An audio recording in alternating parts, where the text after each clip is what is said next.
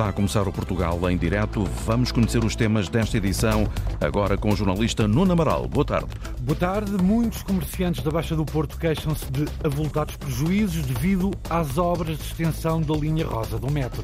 Seguramente cerca de 90%. A rua está fechada ao fundo, os, as pessoas passam, uh, muitas delas nem, nem, nem passam porque já vão falando entre eles que a rua está fechada.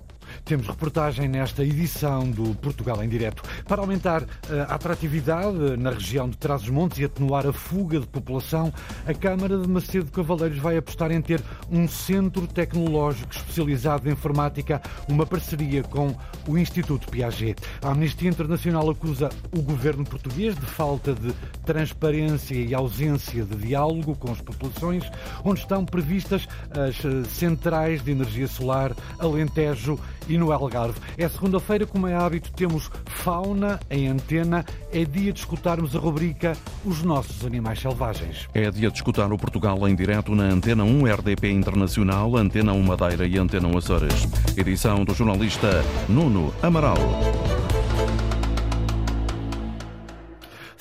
Está a avançar com investimentos de 2 milhões e 200 mil euros em imobiliário, indústria e hotéis, uma grande fatia são investimentos privados ligados à área da indústria e logística. Em entrevista ao jornal O Setubalense e à rádio Popular FM. O presidente da Câmara de Setúbal, André Martins, revela também que a autarquia entra nesta onda de investimentos e pretende recorrer à banca para financiar 12 obras no valor de 9 milhões de euros. Arlinda Brandão.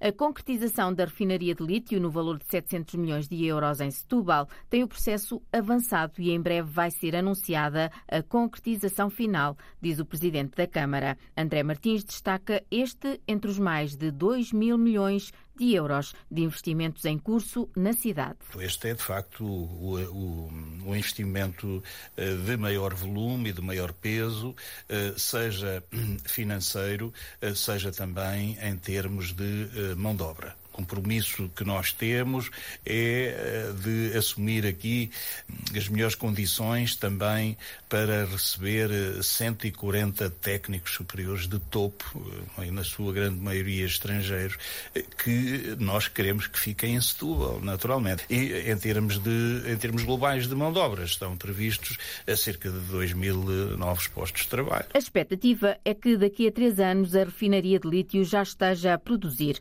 Este é um projeto projeto que se integra nos investimentos de 1,5 mil milhões de euros na área da indústria e logística, investimentos privados previstos, mas o presidente da Câmara de Setúbal, em entrevista a O Setubalense e à Rádio Popular FM, lembra que a Câmara aproveita o balanço e está a avançar com investimentos municipais e acaba de anunciar mais 9 milhões de euros. Obras financiadas pela Câmara Municipal, na totalidade, ou obras que uh, são uh, cofinanciadas por fundos uh, comunitários. É? E, portanto, é neste âmbito que nós vamos solicitar também um empréstimo, irá à próxima reunião de Câmara, no sentido da concretização destas obras e destes projetos, como eu digo, dentro deste mandato. O Presidente da autarquia assegura que Setúbal está toda em obra, na área da habitação, mas não só. Feitas as contas, estão em curso, contando também com os privados, investimentos de 2,2 mil milhões de euros em imobiliário, indústria e hotéis. Cinco eh, novos eh, equipamentos hoteleiros com valências e nivelamento, digamos assim, diferenciado, portanto, na área da, da hotelaria. É Setúbal a mudar, a ser alvo de investimentos de milhões e milhões de euros, garante o presidente da autarquia. São 2 milhões e 200 mil eh, em várias obras no Conselho de Setúbal, mais a norte, num dos extremos do país, para ajudar a combater a sangria demográfica do interior. A Câmara de Macedo Cavaleiros vai apostar eh, num centro tecnológico especializado em informática. É uma parceria com o Instituto Piaget. Um milhão eh, de verbas de investimento do Plano de Recuperação e Resiliência. Em entrevista à jornalista Cláudia Aguiar Rodrigues, o autarca de Macedo Cavaleiros, Benjamin Rodrigues, acredita que este projeto é fundamental para fixar jovens na região de Trás-os-Montes acaba por ser muito atrativo uh, para os jovens que querem uh, realmente estar atualizados e querem ter mais capacitação para o mercado de trabalho. Nesse sentido, uh, para Macedo Cavaleiros é muito importante, é mais um fator para evitar uh, esta sangria demográfica que o interior vem, vem sofrendo e, ao mesmo tempo, estarmos, de facto, na, na vanguarda das tecnologias e tendo aqui um centro de capacitação com equipamento que ronda os cerca de um milhão de euros. Portanto, poderá, com um investimento também do próprio, da própria instituição, Uh, chegar ainda mais longe do que, do que o milhão de euros. A candidatura foi apresentada no âmbito do Plano de Recuperação e Resiliência e o grande objetivo é dotar escolas. Pode-me explicar como é que este hum, centro tecnológico vai funcionar? há um espaço físico uh, que, que, existe, porque de facto o ensino superior esteve uh, em grande, digamos, aqui em Macedo Cavaleiros, uh, com, com muitos alunos e muito, muitos docentes, e de facto ao longo dos tempos, pela grande competição que tivemos e pela, pela maior oferta estatal, acabou por ser tão atrativo como era há 20 ou 30 anos, eh, pelo que isto estamos a criar aqui condições para investir em equipamento digital, em todo o equipamento também de suporte nessa área eh, e na modernização também dos equipamentos já existentes, o que também envolve algum investimento na, nas infraestruturas. E aplicá-los na região, traz os montes, não é? Uh, é fixar também estes jovens. A ideia é essa, porque de facto o Instituto de Piaget no passado tinha essa grande uh, virtude, que era trazer alunos de todo o país e depois muitos desses alunos ficavam aqui na região. Neste momento, sem esse tipo de oferta, uh, todos os jovens que aqui acabam por fazer o secundário, depois uh, se dirigem para o litoral, para os grandes centros universitários, porque de facto a, a capacitação académica só é possível nessas regiões. Uh, embora tenhamos aqui na capital do distrito um instituto politécnico que, que, será universitário também, agora pelas nova, pela nova designação e com capacidade para instituir doutoramentos, mas hum, não é suficiente, nós precisamos de mais. E isto, de facto, é uma ferramenta importante para podermos contrariar esse esvaziamento, essa falta de atratividade para os jovens. E por isso mesmo a Câmara de Macedo Cavaleiros vai apostar num centro tecnológico especializado em informática.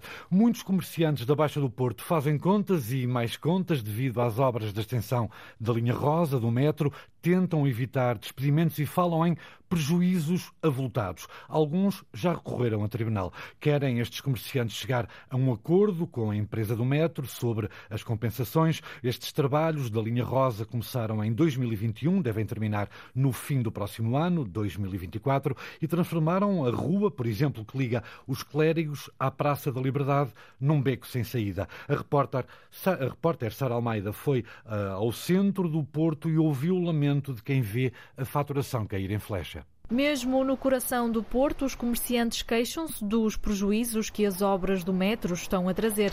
É o caso de Margarida Novaes, proprietária da tabacaria Santo António, na rua 31 de janeiro. As pessoas não passam, eh, eh, com o tapamento das obras é, é difícil a circulação lá vem de vez em quando um prejuízo para aí de 50%. 50%. Margarida Novaes explica ainda que o estabelecimento sobrevive apenas devido aos clientes antigos. Dos clientes certos, mais nada. É porque de resto já não vêm aquelas pessoas ao Porto passear porque esta rua não está não está possível de, de, de, passear, dar uma volta no Porto. Não, estou aqui. A pessoa passa se tiver de passar. Atravessamos a rua para falar com Vera Alves, empregada de balcão do restaurante Avenida, na Avenida dos Aliados. Aqui o acesso é apenas pedonal, algo que trouxe prejuízos ainda maiores para o estabelecimento. Seguramente cerca de 90%, porque não, eh, a rua não é? Está, está fechada ao fundo, os, as pessoas passam, uh, muitas delas nem, nem, nem, passam porque já vão falando entre eles que a rua está fechada, acaba por ter pouco movimento. Vera Alves pede ainda que os comerciantes se juntem para exigirem uma indemnização. Quer dizer, do outro lado lá não se vê nada para cá, não é? Estamos aqui como se estivéssemos num mundo à parte, eh, fechadinhos, ninguém, ninguém nos conhece, ninguém nos vê, por isso se eles não tentarem uh, alguma indenização ou qualquer coisa a pedir, estão, uh, não estão a agir bem. Cansados deste cenário, os comerciantes sentem que as obras do metro não têm fim à vista. Mas de acordo com o projeto da Metro do Porto, a conclusão da linha rosa que vai ligar a estação da Casa da Música à de São Bento deve acontecer no final de 2024, o próximo ano. A Antena 1 contactou o presidente da Associação de Comerciantes do Porto, Joel Azevedo, remeteu esclarecimentos para mais tarde e adiantou que eh, esta tarde ainda eh, vai ter mais negociações eh, numa nova reunião com a empresa da Metro do Porto. O Conselho de Odmira está hoje a ser palco de uma nova ação de fiscalização. A Autoridade para as Condições de Trabalho está no terreno uh, para detectar eventuais situações de trabalhadores ilegais. Ora, o Sindicato dos Trabalhadores da Agricultura, Indústria e Alimentação diz que a ACT, a Autoridade das Condições de Trabalho, fiscaliza, multa, mas uns meses depois está tudo na mesma. O dirigente Francisco Franco uh, sublinha que a situação de precariedade é recorrente nesta região região? Tem acontecido todo o Conselho de Odmira e todo o Alentejo.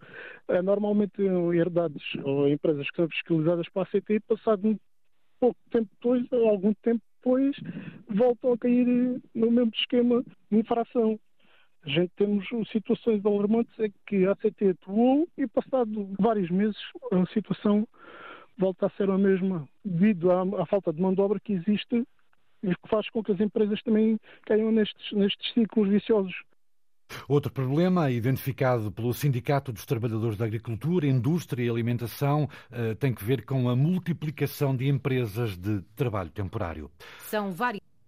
A Amnistia Internacional acusa o governo português de falta de transparência e ausência de diálogo, diálogo com as populações, onde estão previstas centrais de energia solar no Alentejo e no Algarve. O gabinete em Portugal da Amnistia tem também muitas questões sobre os estudos de impacto ambiental. Cristina Santos. São várias as dúvidas da Amnistia Internacional sobre os projetos de construção de mega centrais solares no Alentejo e no Algarve. Inês Subtil, coordenadora de investigação da Amnistia Internacional, aponta o que considera falta de diálogo. As consultas públicas são marcadas uh, com pouca informação para as populações. A informação que existe é uma informação muito técnica que chega a muito pouca gente e depois existe a parte da dimensão, da escala destes projetos que nos preocupa. De acordo com um estudo da Amnistia Internacional, fica por explicar, por exemplo, a escolha de localização da futura central fotovoltaica de Estoi, que vai abranger quatro conselhos no Algarve. Uma zona que é um vale que eh, é uma zona importante de aquíferos, ou seja, é uma zona que alimenta todo o tecido de água que está no solo e que por isso mesmo não se entende de alguma forma um, ehm, porque a escolha daqueles terrenos. No caso desta central, há outra particularidade.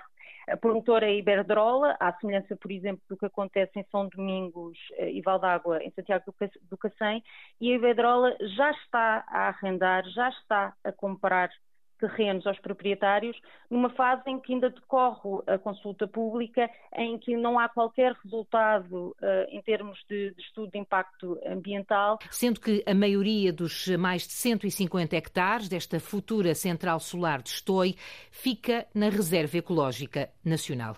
O documento da Amnistia analisa ainda o projeto daquela que será a maior central solar da Europa. São mais de 1.200 hectares em Santiago do Cacém, e neste subtil compara esta dimensão com Porto e Lisboa. A central ocuparia uma área que iria desde o Terreiro de Passa Benfica, no Porto, desde a zona da Ribeira até Matosinhos, para termos uma dimensão desta escala está também em terrenos de reserva ecológica nacional e reserva agrícola nacional. Outra questão que a Amnistia Internacional considera importante está relacionada com as avaliações de impacto ambiental que têm servido para dar luz verde a estes projetos. É um aspecto duvidoso, porque obviamente o promotor, quando pede um estudo de impacto ambiental, não o pede, não o paga para que uh, ele, o projeto seja chumbado. A Amnistia Internacional sublinha que não está contra centrais solares. Aqui a questão são os locais escolhidos no Algarve e no Alentejo, sítios que não cumprem conselhos europeus. O foco seja em áreas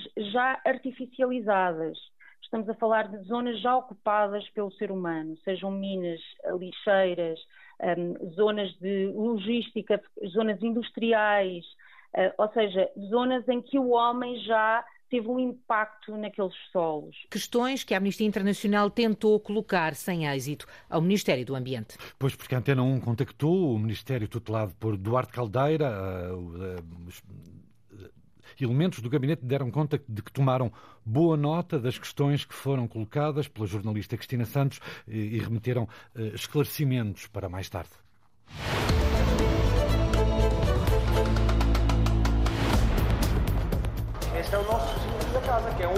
São 100 anos de história de portas abertas no emblemático espaço em plena Baixa de Coimbra. Falar sobre o Café Santa Cruz é voltarmos Agora tenho uma breve. no início do Só... século XVI, quando o rei Dom Manuel I decidiu fazer aqui eh, profundas intervenções no Mosteiro de Santa Cruz.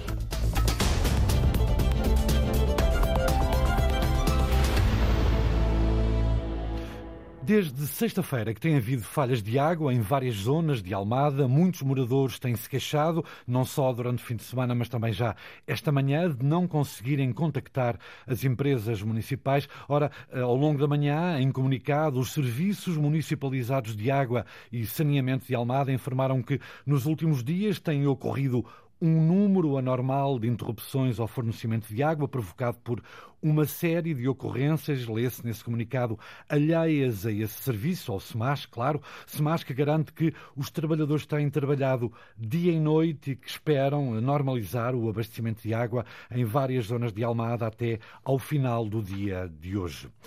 O governo açoriano inicia hoje uma, uh, na Ilha das Flores uma série de visitas oficiais ao arquipélago. É uma visita anual, obrigatória, feita a cada ilha por todos os elementos do Executivo, à altura em que o Conselho de Ilha entrega um memorando com os principais problemas que afetam as populações. Ora, nas Flores, essas preocupações estão no melhor acesso à saúde, transportes e uma urgência na obra nos portos, sobretudo na Lajes das Flores, destruído pelo furacão Lourenço em 2019, a Ana Leal Pereira apontou as preocupações deste Conselho da Ilha das Flores. Mantêm-se de ano para ano as preocupações dos conselheiros florentinos. A saúde, diz José António Corvelo, continua a ser o calcanhar de Aquiles. Faltam consultas e especialistas. Que é necessário apostar mais na melhoria do acesso às consultas da especialidade fora da ilha, que é preciso conciliar a consulta com o diagnóstico, exame e tratamento, continuar a proporcionar a vinda de especialistas à ilha. Também nos estamos preocupados com os constrangimentos na marcação de consultas. E na falta de cuidados de saúde saúde, há mesmo quem opte por abandonar a ilha. Muita gente, já numa idade de, de reforma, acaba por uh, trocar a ilha para outros sítios onde há melhores cuidados de saúde. Outra das preocupações do Conselho de Ilha das Flores são os portos das Lajes e de Santa Cruz. No caso das Lajes, quando é que vai ser lançada a concurso a obra do molho principal, de proteção e acostagem? No caso do Porto das Poças, pretendemos saber quando vai ser lançado o concurso e quais as valências que vão estar ali associadas. Com obras a decorrer no Porto das Lajes, o Presidente do Conselho de Ilha alerta é necessário salvaguardar a continuidade da operação do cargueiro Margaret. Mantenha-se enquanto a obra do Porto uh, estiver em fase de construção, porque se uh, o contrato que ele tem com a região for interrompido, depois será dificilmente resolvido em, em um curto espaço de tempo. Já no ensino, os florentinos apontam a necessidade de obras na Escola Padre Maurício de Freitas e na Básica das Lajes, a melhoria das acessibilidades às flores e incentivos à primeira habitação são alguns dos 19 pontos do memorando que vai ser entregue ao Governo Regional. Isto porque o Executivo açoriano está esta segunda-feira na Ilha das Flores e vai receber o tal memorando do Conselho da Ilha, daquele arquipélago, sobre as preocupações da população.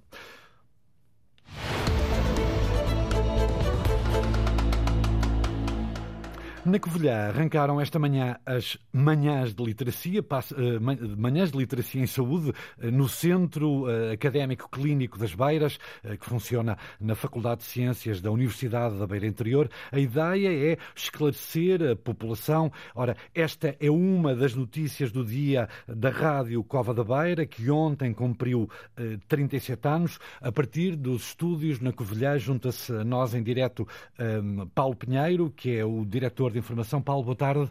Muito boa tarde, Nuno Amaral. Boa tarde aos ouvintes da Antena 1 da uh, Rádio Pública em Portugal. Antes de mais, parabéns pelos 37 anos cumpridos uh, ontem. Imagino que tenhas enviado um dos teus cinco jornalistas da redação a estas uh, manhãs de literacia em saúde.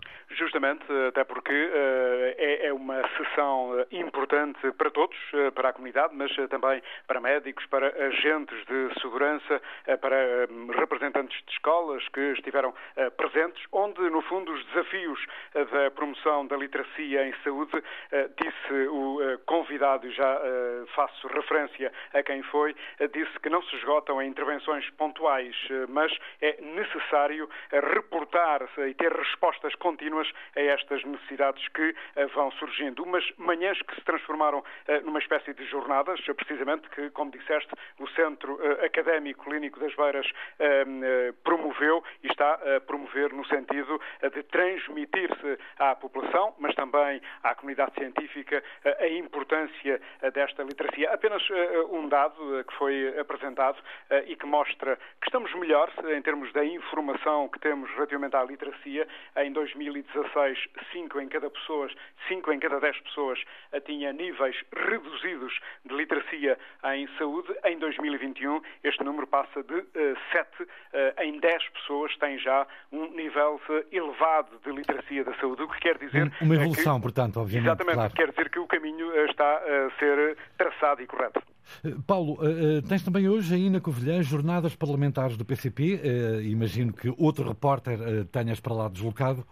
je Justamente, eh, e estamos a acompanhar, eh, foi a sessão de abertura destas eh, jornadas que o Partido Comunista Português está a realizar com o foco na Serra da Estrela, e nomeadamente em termos das zonas que foram afetadas pelos grandes incêndios, recordo em 2017 e também já posteriormente, com dado de que o Parque Natural da Serra da Estrela, esse pulmão fantástico da, da região e do país, foi dizimado em 25% e, portanto, também as populações foram afetadas. O que vem fazer o PCP é saber o que foi feito ao longo dos últimos anos. A ação de abertura já decorreu e agora há uh, um uh, sem número de contactos que os parlamentares vão estabelecer uh, com o reitor da Universidade da Beira Interior, com empresários, com sindicatos e outros. Aí na Covilhã, Paulo, onde tens a sede da Rádio Cova da Beira... No fundão, no fundão. Aí no, perdão, aí no fundão, obviamente, onde tens a sede da Rádio Cova da Beira, uh, estamos a falar, enfim, uh, obviamente, de uma região do interior. Vocês têm oito noticiários por dia, cinco jornalistas, mas uh, chegam também e abordam a atualidade dos, dos conselhos da Covilhã, Penamacor, Belmonte, Castelo Branco, parte da Guarda. Como é que um diretor de informação, Paulo Pinheiro, com cinco jornalistas, consegue alimentar oito noticiários por dia?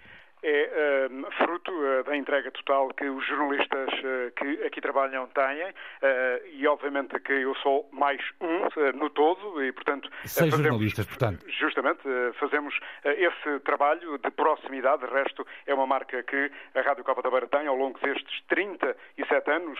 É um projeto que está no fundo alicerçado numa numa cooperativa e por isso da comunidade. Ou seja tem expressão no tecido social cultural desportivo desportivo, obviamente, e tem como esse foco fundamental o uh, dar conta do pulsar desta região, daquilo que obviamente corre mal, mas também daquilo que aqui uh, se faz bem. De resto, é esse uh, o primado da comunicação social.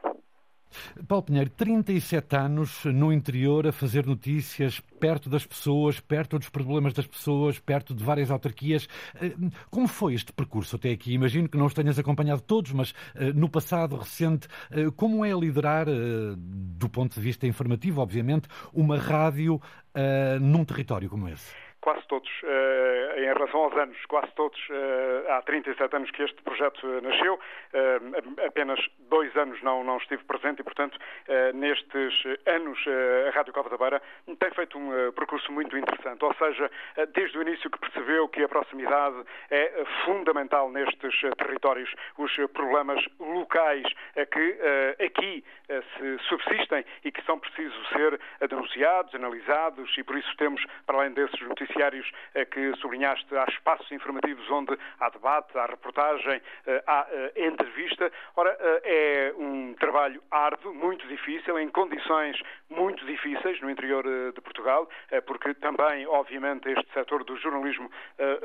sofre desses problemas da interioridade, por via, obviamente, das questões financeiras, mas temos traçado esse caminho com muita humildade, com objetivos muito definidos e não saindo, obviamente, das linhas traçadas.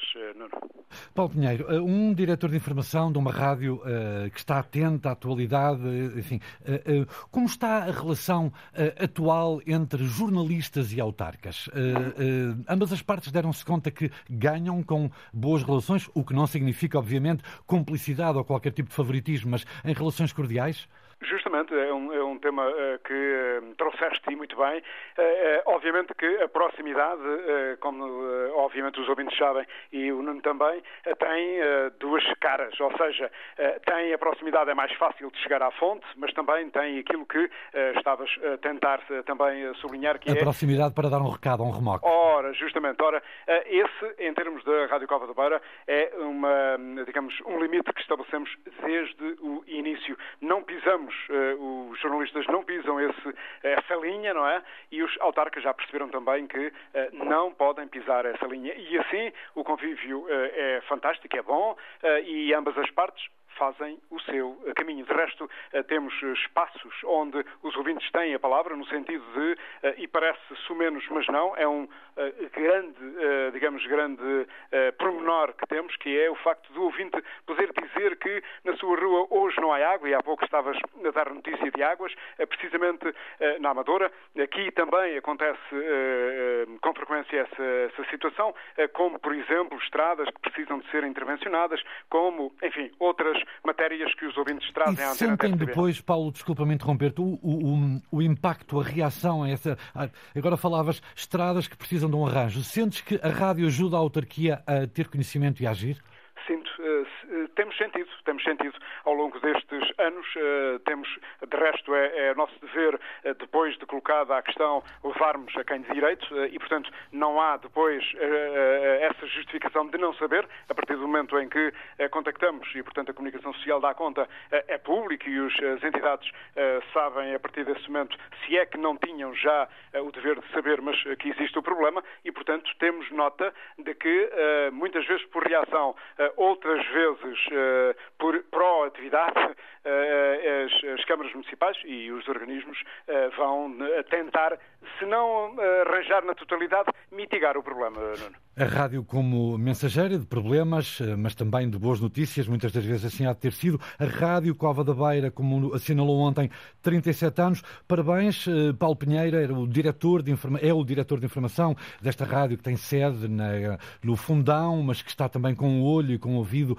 nos conselhos da Covilhã, Penamacor, Castelo Branco e Belmonte. Agradeço-te, Paulo Pinheiro. Até breve. Até breve, um abraço e bom trabalho.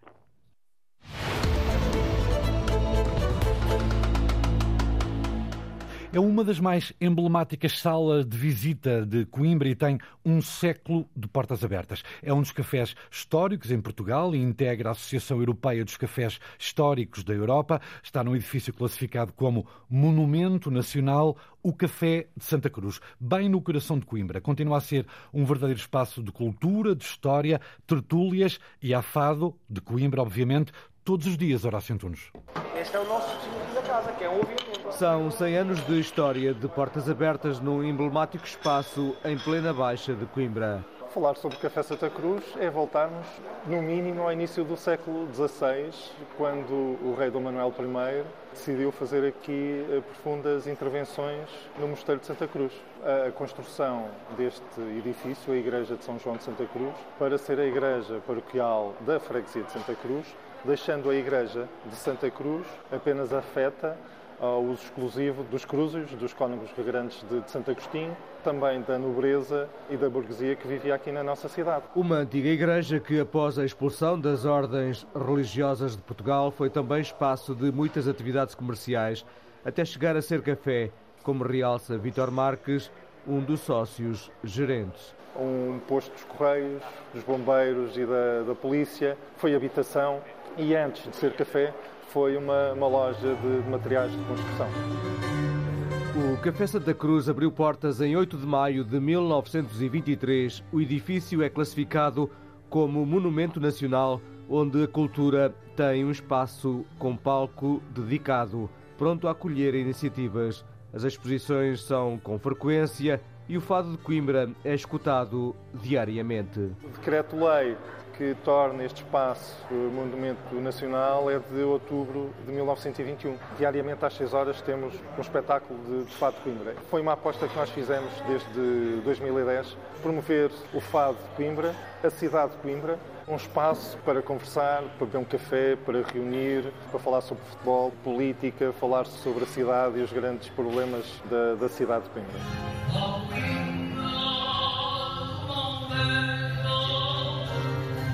Ao fado, com três edições discográficas gravadas, juntam-se os crúzios, um dos doces típicos da pastelaria de Coimbra com fabrico próprio. Aquilo que nós tínhamos aqui no café era este doce de amêndoa que não tinha nenhuma designação em especial. Sabíamos que já era comercializado há bastantes anos no Café Santa Cruz e aquilo que nós decidimos foi tornar o Crúzio um dos símbolos da marca Café Santa Cruz. É um dos 39 cafés históricos em Portugal e integra a Associação Europeia dos Cafés Históricos, como salienta Vítor Marques. Nós fazemos parte da Associação Europeia dos Cafés Históricos desde junho de 2017.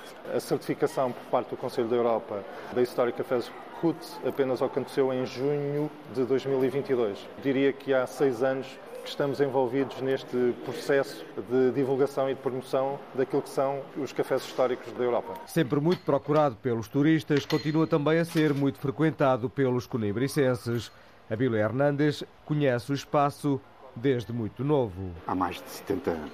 Eu, pequenito, vinha aqui com o meu pai, numa altura em que o Santa Cruz era conhecido como o café dos futricas, o café dos unionistas.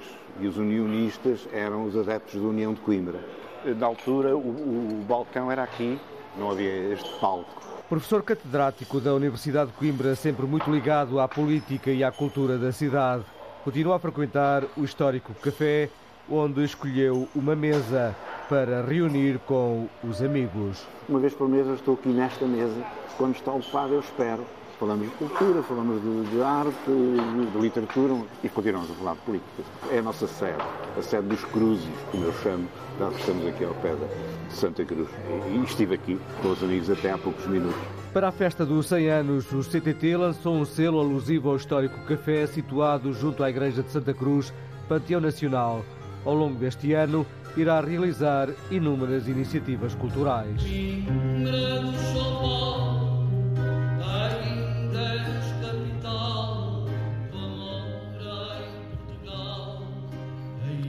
Os sons do Centenário Café Santa Cruz, na Baixa de Coimbra, mas também os retratos, as figuras, os percursos, reportagem de Horácio Antunes. As zonas úmidas, como os estuários e as lagoas, por exemplo, dão sempre abrigo a muitas espécies de aves. É delas que temos andado à procura nas mais recentes aventuras da rubrica Os Nossos Animais Selvagens. Hoje viajamos até à foz do Rio Minho, estacionamos nessa zona estuária que funciona como um ninho de biodiversidade. Os nossos animais selvagens é uma, um trabalho, uma rubrica com assinatura de Luís Henrique Pereira.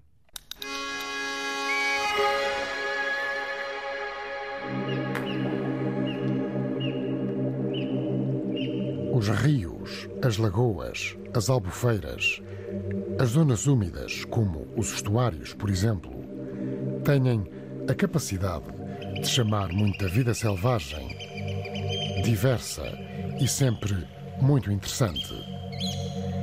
Entre esses habitantes selvagens que se alimentam e se reproduzem, muitas vezes, nestas zonas estão as aves. As aves das zonas úmidas e das zonas estuarinas têm características muito próprias e sempre interessantes de observar. Muitas são as chamadas aves limícolas, quer dizer que vivem e se alimentam no lodo, na areia ou nas zonas de lama, perto das margens. Voltamos hoje a uma importante zona do norte de Portugal, que faz fronteira com a vizinha região da Galiza, o estuário do Minho. O rio Coura vem aqui desaguar e a Foz do Minho tem de um dos lados a localidade de Caminha e do outro a localidade de Laguárdia, que já visitamos por várias vezes nestas nossas aventuras de observação da vida selvagem. Hoje estamos a tentar avançar com cuidado pelo meio de generosos bancos de vaza, areia, sapais, caniçais e juncais. A caminhada é feita com cuidado para não assustar as aves. Gaivinas, guinchos e gaivotas é o que mais se vê por aqui. Mas há dezenas de espécies, se tempo houver, para lançar olhar atento. Esta é uma das poucas regiões do país onde é possível avistar uma ave fácil de reconhecer, mas difícil de encontrar: o ostraceiro. À nossa frente, juncais e sapais, a água e muita água em repouso. Ao fundo, um pequeno grupo de ostraceiros, bico longo e avermelhado, e a plumagem branca e preta. Não há que enganar, estão a alimentar-se numa zona arenosa pouco profunda. Enterram o bico até metade, como se auscultando o fundo arenoso até conseguirem encontrar o alimento preferencial, os bivalves, ameijoas, que depois abrem com o bico. Também gostam de lingueirões e poliquetas, por exemplo. Esta espécie não nidifica em Portugal. Está sempre cá de passagem, nas rotas migratórias. É uma ave bonita, encorpada. Montamos o telescópio para observarmos alguns pormenores. O pico é robusto, vai afilando. Os olhos têm uma auréola vermelha. A cabeça e o dorso da ave são pretos. O ventre é branco e as patas também vão buscar um tom vermelho alaranjado. Os ostraceiros alimentam-se com vontade, espetam os bicos na areia. Outros, mais ao lado, numa zona com lodo, bicam com uma frequência impressionante estes solos arenosos. Em Portugal, estas aves podem também ser vistas no estuário do Sado e na Ria Formosa. São, de resto, muito fáceis de esboçar em desenho no nosso caderno de campo. Pedaços do caderno de campo do repórter Luís Henrique Pereira, Os Nossos Animais Selvagens. É ele o autor, é o único documentário sonoro sobre vida selvagem em Portugal. A sonoplastia e a pós-produção foi de Edgar Barbosa, Rui Fonseca, Rui Coelho e Cláudio Calado. Os Nossos Animais Selvagens, uma rubrica que pode ouvir a qualquer hora na RTP Play. A Madeira quer criar um centro de formação do mergulho científico. Este projeto, a ser desenvolvido a médio e longo prazo, está já em ebulição num centro que reúne vários investigadores. Cláudio Ornelas. O Centro de Investigação Mária Madeira quer dinamizar o mergulho científico. A proposta é do investigador João Monteiro. Na Madeira, nós temos uh, alguns mergulhadores científicos, ou seja, temos algumas pessoas que fazem trabalho científico dentro da água, recorrendo a mergulho. Há alguns anos atrás, por exemplo, quando eu entrei para a universidade, havia toda a ambição de metade dos alunos da universidade queriam ir fazer mergulho. Nós temos sentido que existe um certo decréscimo, mas isso também tem a ver com a dificuldade e exigência de, de, do, do, do mergulho científico. João Monteiro garante que a Madeira tem as condições ideais para fazer formação na área do mergulho científico. Temos bom tempo quase todo o ano, as visibilidades são, numa altura normal, são boas, portanto, tirando alturas em que acaba de, de, ter grandes chuvas, a visibilidade é boa. Tem alguma diversidade, tem alguns naufrágios que permite fazer treino para, para, para, para a arqueologia, por exemplo, eh, e tem uma profundidade diversificada e bons acessos ao mar. E, portanto, nós gostaríamos, num futuro a médio e longo prazo, de criar um hub aqui de treino e de formação para mergulho científico, seja para os nossos investigadores, seja para investigadores que venham de fora. Também dinamizado pelo mar, a Madeira é parte integrante de um projeto de restauração de macroalgas. O sítio onde existem poucas algas na Madeira é quase toda a ilha, ou seja, tem havido ao longo da história uma, uma diminuição da quantidade e da diversidade de algas. Sabemos, por exemplo, que desde a mortalidade dos ouriços tem havido uma recuperação e um aumento. Portanto, a nossa ideia é exatamente aproveitar que houve esta mortalidade e, em simultâneo, criar, eh, ajudar as algas a recrutarem, portanto, a fixarem-se ao fundo e a crescerem. Um projeto de restauração de algas que se iniciou em dezembro tem a duração de três anos e o custo de 800 mil euros. E agora há outro projeto a desenvolver um centro de mergulho científico na Madeira. A organização diz que atingiu um amadurecimento pleno. O FEST, o Festival Novos Realizadores Novo Cinema, arranca hoje em Espinho para a edição 19, coloca em cartaz 240 filmes e apresenta uma novidade, um segmento dedicado à música. Marta Pacheco. Na edição deste ano do Fest, podemos ver um filme, a seguir aprender em sala com um realizador de renome e no fim até beber um copo com ele num concerto. Esse contacto, por vezes, chega mesmo a ser uh, um ponto de partida para novos projetos e novas colaborações. O festival, que tem vários festivais dentro, revela Fernando Vasquez, diretor de programação, tem este ano mais um palco, chama-se Music Walk With Me. O Music Walk With Me é um conjunto de performances de compositores, eh, músicos, bandas e também um conjunto de encontros entre os artistas e uh, vários produtores e uh, autores, realizadores, etc., que estão à procura exatamente desse tipo de talento para completar as suas obras. O FEST, diz a organização, atingiu amadurecimento pleno. Terá este ano 240 filmes de 58 nacionalidades. 21 concertos e 34 formadores da indústria.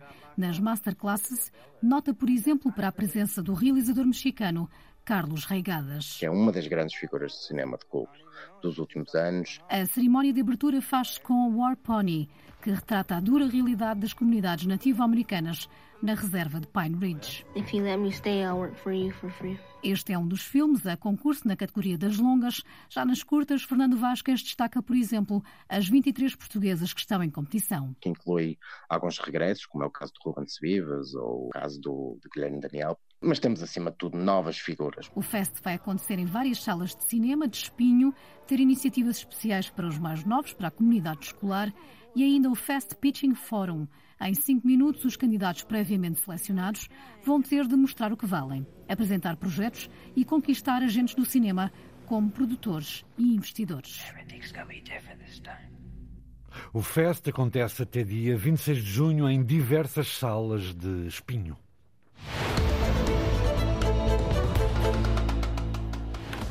Assim, tentamos ligar o norte a sul, a fronteira terrestre com a marítima, o continente, as ilhas. É tudo. O Portugal em direto volta amanhã, depois das notícias da uma da tarde. Então, muito boa tarde. Termina aqui o Portugal em direto, edição do jornalista Nuno Amaral. Para esta segunda-feira, 19 de junho.